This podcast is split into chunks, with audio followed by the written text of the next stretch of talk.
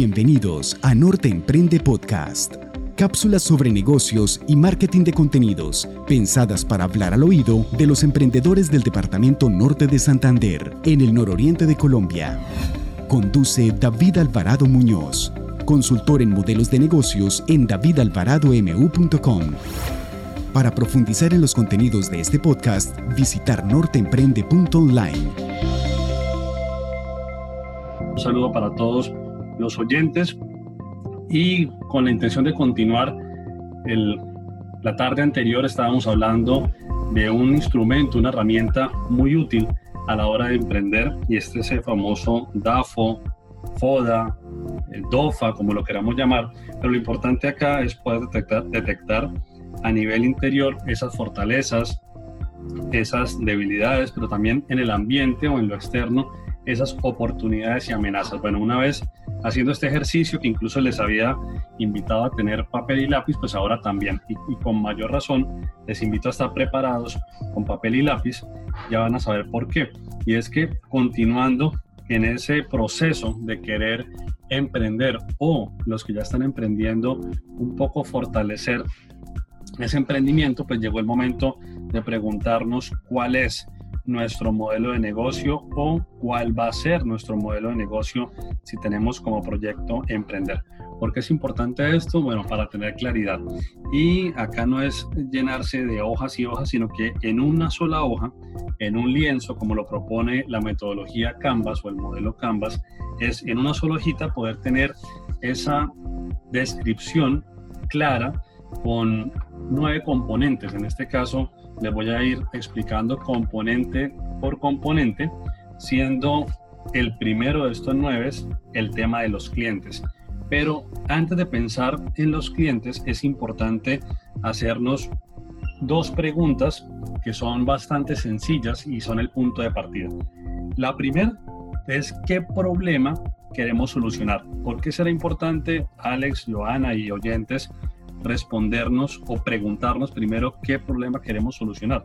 Porque claramente cuando estemos en el mercado queremos diferenciarnos. Y producto de la diferenciación es saber justamente qué propuesta de valor queremos llevar. Va a haber un punto que es el punto 2 de este lienzo que habla de la oferta de valor. Entonces, fíjense que el punto 1 dice segmento de clientes, o sea, a nos queremos dirigir. Pero para poder realmente responder esto con claridad, es importante pensar en ese problema. ¿Por qué? Una vez tenemos identificado ese problema que queremos solucionar, va a ser mucho más sencillo poder responder la siguiente pregunta. ¿A quién queremos ayudar? Cuando podamos responder a quién podemos ayudar, ayudar vamos a estar apuntándole a ese punto uno del lienzo del modelo Canvas, que es el segmento de clientes. Por ejemplo, si estamos viendo que el problema es un problema de pronto a nivel respiratorio o es un problema de defensas o es un problema, defensas me refiero a subir las defensas, o es un problema ah, de pronto que tenemos en el ambiente agentes que contaminan el ambiente, vamos a querer solucionar y llevar a, nuestros, a nuestras casas, a nuestros hogares, algún producto que nos permita limpiar el ambiente, que nos permita ayudar a que la respiración sea mejor. Y aquí productos pueden haber muchos, pero yo pienso en una posible solución sencilla que en cualquiera de nuestros municipios, pensemos en Gramalote, pensemos en La Bateca, pensemos en Durania, pensemos en Chinácota, pensemos en cualquiera, seguramente va a haber árboles de eucalipto, posiblemente alrededor de Cúcuta por, por nuestra, nuestra geografía y por, por nuestra eh, clima, no, pero seguramente en los climas un poco más elevados, un poco más fríos, si lo hay. Pamplona, por ejemplo, Pamplonita. Entonces, ¿qué ocurre con este árbol de eucalipto? Incluso cuando uno va subiendo de los patios hacia Chinácota, ya se empiezan a ver algunos árboles de eucalipto en la parte rural de los patios, saliendo de los patios. Ahí puede haber una posible solución. En este momento de pandemia, ¿quién de ustedes ha buscado hacer en su casa inhalaciones de eucalipto? Seguramente no soy solo yo, muchas personas han buscado y en este momento de buscar, pues no es tan sencillo eh, encontrar el producto en cualquier parte. Entonces, una persona que diga, hombre, yo quiero solucionar este tema que tiene que ver con la respiración, pero también con la limpieza del ambiente, el eucalipto puede ser una solución. Pero fíjense que nace del problema, no nace del eucalipto, nace del problema que queremos solucionar. El eucalipto únicamente un ejemplo de ello. Algo similar cuando hablaba, por ejemplo, de un problema y es tenemos las defensas bajas y queremos subir las defensas, algo similar en la misma dirección, que es una oportunidad de pandemia, es la miel de abeja. porque hoy en día se ha disparado el consumo de miel de abeja o de polen o de propóleo, productos derivados de la colmena? Básicamente por lo mismo, porque la miel de abeja es un producto que ya conocíamos, pero cuando lo consumíamos? De vez en cuando, cuando sentíamos de pronto algún síntoma de gripa, ¿cierto? Pero de pronto no era culturalmente consumido día a día. Pero en este momento que sabemos que la miel de abeja aporta vitamina C, que nos ayuda a estar con un sistema respiratorio saludable, pues seguramente estamos ya más abiertos y más dispuestos a buscar esta clase de productos. Entonces, no es la miel de abeja en sí, sino es el beneficio de la miel de abeja o lo que soluciona la miel de abeja. Pensemos en otra clase de ejemplo y pensemos en una persona que quiera solucionar para, para las mujeres, más que todo, que son las que más se dedican al tema del cuidado del, cabello, del cuero cabelludo. Entonces, para la buena salud capilar, no soy un desconocedor de ese tema, pero sé que el aguacate ayuda. Entonces, cuando la mujer toma ese aguacate y se lo coloca en su pelo, en su cabeza, no es por el aguacate en sí, sino es por el beneficio, seguramente por la nutrición que trae el aguacate. Entonces, aquí, ¿cuál sería el problema? Bueno, el problema puede ser una debilidad de la salud del cuero cabelludo. Entonces, ¿qué producto nos ayuda a solucionar este problema? Uno de ellos, seguramente no es el único, pero uno de ellos es el aguacate. Conclusión, ¿qué puede pasar acá? Entonces, ahí surge una oportunidad de emprendimiento cuando una persona ofrece o eh, un emprendimiento ofrece aceite de aguacate para ser usado, por ejemplo, en el cabello. En fin, puede pasar con la sábila, eh, por ejemplo, la sábila. ¿A quién le gusta la sábila? Seguramente a casi nadie, pero cuando hay una quemadura, la gente ya tiene muy claro que la sábila es algo saludable. La persona que sufre de gastritis de pronto dice, hombre, tengo gastritis.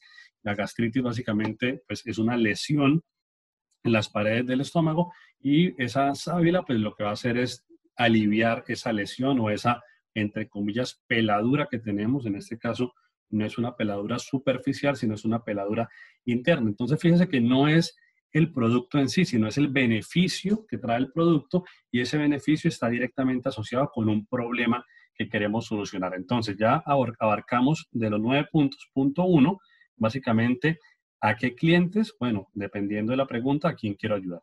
Punto dos, oferta de valor. Básicamente es ese problema que queremos solucionar. Y el punto tres tiene que ver con los canales, o sea, cómo voy a llegar a esa persona a la que le quiero ayudar. Si le quiero ayudar a las mujeres que tienen esa necesidad de fortalecer su cuero cabelludo o su, su cabello, su pelo, entonces, ¿cómo les voy a llegar? Posiblemente a través de un sitio web, va a ser muy importante, pero no suficiente. Entonces, la publicidad a través de redes sociales como el Facebook o el Instagram nos va a ayudar a llegar. Pero una vez capto la atención en Instagram o una vez capto la atención en Facebook, ¿a dónde la llevo? Un canal muy posible para cerrar la venta puede ser WhatsApp Business, ¿cierto? Sabemos que WhatsApp desarrolló este canal pensando en negocios, entonces la llevo al WhatsApp y ahí ya comienza una comunicación más directa y puedo cerrar el negocio. El punto cuatro, ¿cuál sería? La relación con el cliente. Vender una vez no es suficiente, es importante poder fidelizar el cliente. Entonces, este punto cuatro es cómo hago esa relación. Bueno, si soy el del eucalipto, o soy el de la miel de abeja, o soy el del aceite de aguacate, por colocar tres ejemplos distintos, puedo pensar en crear comunidad. ¿Cómo puedo crear comunidad alrededor de esta propuesta de valor o alrededor de este problema que estoy solucionando eh, una opción que funciona muy bien, no importa cuál sea el tema, pero funciona casi que transversalmente, es la educación. O sea, cómo puedo educar a mi cliente, a mi posible consumidor, para que este cliente o este prospecto que no me ha comprado, pero que probablemente me vaya a comprar en el futuro, pueda estar enganchado conmigo en una buena relación. El quinto punto sería algo fundamental que tiene que ver con los recursos clave. O sea, en este momento vamos a pensar cuáles son esos recursos que me permiten a mí. Si estamos hablando del eucalipto, claramente es bueno, ¿y cómo hago para montarme en ese árbol tan alto y bajar el eucalipto? Si estamos hablando del aguacate, bueno, entonces, ¿quién va a ser mi proveedor de aguacate? ¿Qué capital requiero para comenzar? ¿Qué, recurso me lleva, por ejemplo, tener mi sitio web? ¿Cuánto va a ser mi presupuesto semana a semana en Facebook? ¿Van a ser 30 mil pesos mensuales? ¿Van a ser, perdón, semanales? ¿Van a ser 50 mil pesos semanales? Que puede ser un punto de partida interesante. Esos recursos claves, ¿cuáles son seguramente para avanzar? Otro punto, ¿cuáles son los socios claves? Socios no son socios únicamente de, tener una participación del negocio, sino se pueden ver como esos aliados estratégicos. Por ejemplo, si quiero llegar a las mujeres, entonces, ¿será que tener alianzas con salones de belleza a donde asisten mujeres va a ser importante? Claro que sí. Cuando hablamos de socios claves, básicamente son esos actores claves de la cadena. Si queremos llegar, por ejemplo, con el tema del eucalipto o con la miel, ¿será que estar en una botica de estas eh, que tienen como, como esa oferta de servicio en lo natural, estas boticas naturales o este tipo de, de tiendas naturistas va a ser importante? Posiblemente sí. También tenemos que mirar actividades claves. ¿Cuáles son las actividades claves? Por ejemplo, la promoción. ¿Será que voy a hacer alguna actividad promocionando hoy en día con, con esta pandemia que lo digital se ha acelerado mucho? Por ejemplo, los seminarios virtuales o todas estas charlas virtuales son ejemplos de actividades claves. Entonces, ¿cuáles son las actividades claves que necesito? Y finalmente, para cerrar este lienzo del modelo de negocio, no podemos dejar de lado algo fundamental que es la estructura de costos y los ingresos. Son dos componentes eh, aparte, pero entre más liviano, mejor. ¿Qué quiere decir? Pues que en un principio llenarnos de muchos costos no es lo más inteligente, lo más, eh, y más que toda esta pandemia nos ha enseñado la importancia de ser livianos, o sea, ser ágiles a la hora de movernos. Y si tenemos una estructura de costos muy pesada, pues va a ser que nos movamos de manera lenta. Tener agilidad puede ser de pronto tercerizar procesos. Entonces, yo puedo estar pensando en que soy el del eucalipto, pero puedo buscar un proveedor que es el que me baja las ramas del árbol y no tener que subirme hasta el árbol y bajar las ramas. Yo quiero tener un empaque bonito en el eucalipto, pero entonces no tengo que fabricar yo la bolsa, puedo buscar el proveedor de las bolsas. De esa manera puedo tener una estructura de costos fijo, liviana, lo más liviano posible, y lo otro serían costos variables, que eso va de la mano con la producción. Y en este caso, si la producción va poco a poco, paulatinamente creciendo según la demanda, o sea, según las ventas, pues seguramente esos costos variables van a ser bastante manejables para finalmente enfocarnos en los ingresos. Entonces, si empezamos a mirar el tema de las ventas como eso que nos da el oxígeno para poder tener el ingreso, menos los costos, tanto los fijos como los variables, vamos a poder estar revisando cuánto podría ser nuestro margen de utilidad. Entonces, recapitulando, Joana y Alex, tenemos a quién nos queremos dirigir, segmento de clientes, la relación con el cliente, los canales, cómo le vamos a llegar. Recordemos que hay un corazón, hay un núcleo que es esa oferta de valor, ese problema que queremos solucionar. Recordemos que tenemos aliados o socios clave, no, no sencillamente socio igual al partner de negocio que comparte acciones de mi empresa, no, sino los aliados, los recursos claves, ¿cierto? Como los activos claves, las actividades, lo que yo debo hacer para poder buscar que todo funcione, no solamente a nivel comercial, sino también en temas de producción, de logística, básicamente todas las actividades de la empresa. Y finalmente, soportado en dos pilares, soportado en la estructura de costos, lo más liviano posible en costos, y soportado en las fuentes de ingresos. Ojalá poder tener más de una. ¿Por qué? Porque seguramente si tenemos dos o tres fuentes de ingreso, cada fuente de ingreso puede tener un margen de rentabilidad distinto.